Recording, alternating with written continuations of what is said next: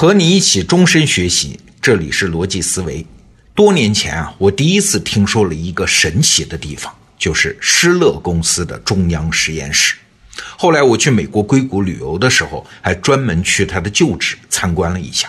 哎，这个地方为什么神奇啊？因为它是许多现代计算机技术的诞生地啊，比如我们用的鼠标、个人电脑、激光打印机，还有图形用户界面，都是他发明的。那可是上个世纪七十年代啊，后来计算机革命需要的所有重要技术几乎都诞生在这家实验室。所以有人说嘛，当时全世界计算机的顶尖人才有一半都在这儿工作。你说牛不牛？据说啊，乔布斯就是在参观施乐实验室的时候，第一次看到了图形用户界面和鼠标，马上就激动得脸红心跳，回去就用在了苹果电脑上。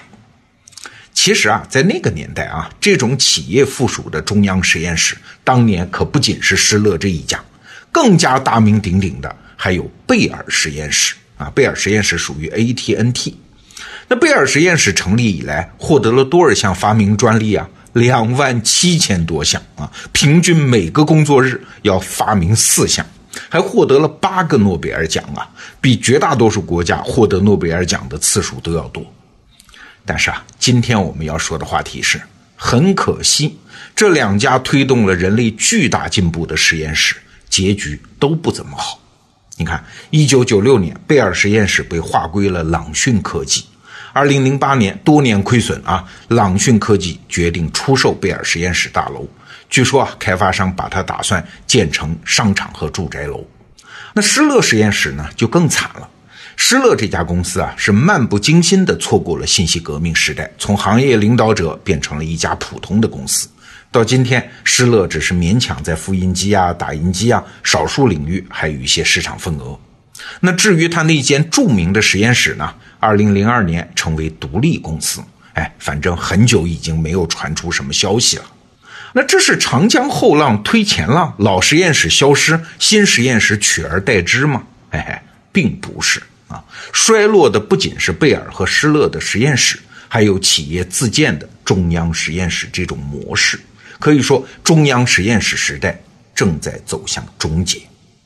最典型的例子是英特尔。自从1968年成立以来，英特尔就有意识的不去建什么研究所啊，什么中央实验室。英特尔当然要有研发啊，但他们的研发不依赖实验室，而是基于一个原则。叫最小信息原则，哎，什么意思？就是啊，把研发放在生产线上。这是英特尔的创始人之一，叫诺伊斯提出来的。诺伊斯本人是物理学博士啊，是标准的科学家，所以你可不能说他不重视科研。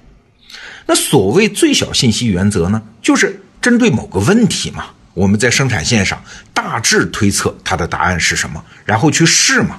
如果这样不能解决问题呢，哎。就重新回到出发点，尝试采用新的方法。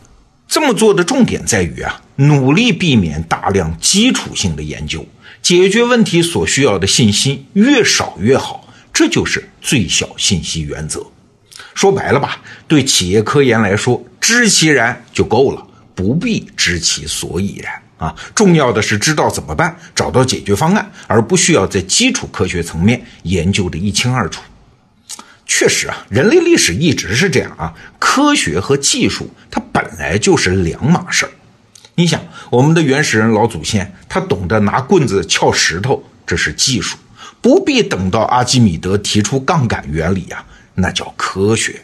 瓦特改良蒸汽机能用就行啊，这是技术，也不见得一定要先搞清楚为什么水蒸气做功的原理，那叫科学啊。所以这是两码事儿。那问题来了，如果大企业都不搞中央实验室，那基础科学谁来研究呢？为什么现在大企业变得这么没有远见了呢？哎，分析起来大概是两个原因。第一啊，是现在企业的生存状况和以前可大不相同啊。遥想当年，AT&T 也好，也就是贝尔实验室、施乐也好，当初他们不计回报，大手笔的投入基础科学研究，为啥？因为企业当时在市场中的地位是巨无霸嘛，没人能挑战嘛。哎，有了大量的闲钱，而且也没有什么危机感，这才让 AT&T 啊、施乐呀这样的公司有条件开设中央实验室。到了 IBM、英特尔这一代，虽然他们也是市场中的巨头，但是因为这个时代技术演进的速度大大加快，竞争对手多如牛毛，所以这样的巨头它地位并不稳固。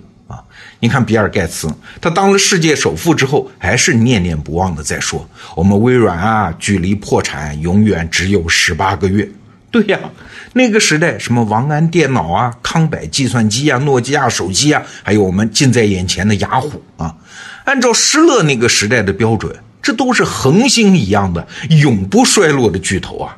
可是后来他们衰落、彻底消失的速度快得让人吃惊。今天的市场啊，巨头不管规模多大，都无法摆脱竞争失败的危机感。他们可没有条件让企业里的科研人员仅仅根据自己的兴趣，哎，在完全没有压力的情况下，慢悠悠的去搞研究。那中央实验室模式的衰落还有第二个原因，就是技术研发的有效性问题。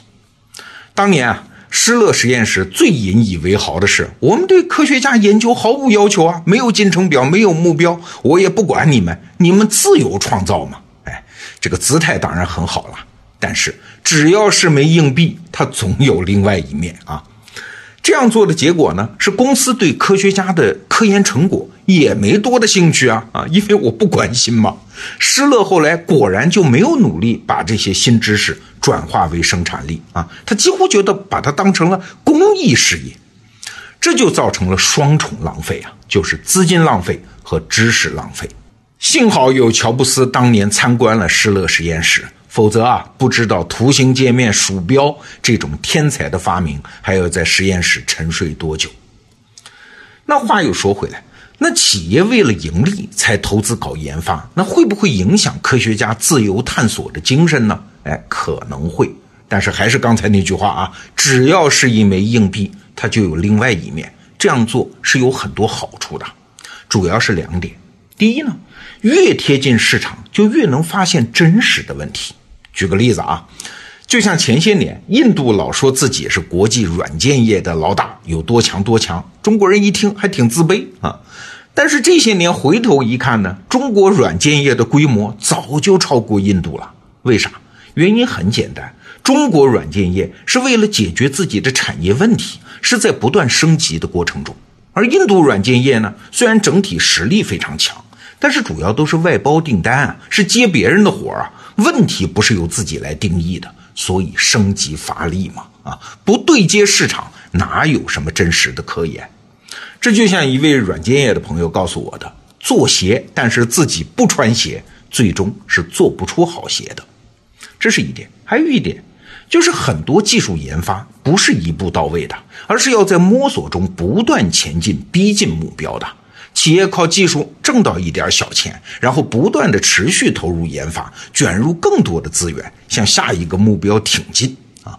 我们以前在节目里就说过嘛，日本企业就是靠电子表啊、计算器啊这些小东西，在液晶技术上挣到了钱，这才不断投入，最终成为液晶技术的巨无霸。哎，这个过程也让研发者有充分的成就感和方向感，这也就可以避免资金和知识的浪费。如果只有科学家的自由创造啊，没人管，也没人主持项目，单点突破是有可能的，但是体系化、复杂化的科研工程那就很难实现了。说到这儿，又有一个问题出现了：如果企业都不投入，那些没有实际用途的，但是很可能给人类开创未来的基础科研怎么办呢？哎，我们能指望的只有两点：政府的投入和人类天然的好奇心嘛。至少历史是反复呈现出一个规律啊，只要在繁荣富饶的社会里，只要没有刻意的压制，只要政府愿意为基础科学投资，那基础科研的进步就是可以期待的。否则，我们就没有办法解释啊，为什么上个世纪初在瑞士一个普通的公务员会做出那么大的科学贡献呢？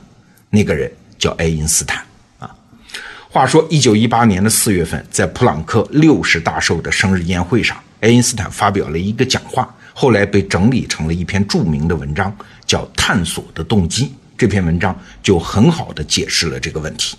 哎，我也把它附在了今天这个音频的文稿里，有兴趣你可以去看一下。好，明天见。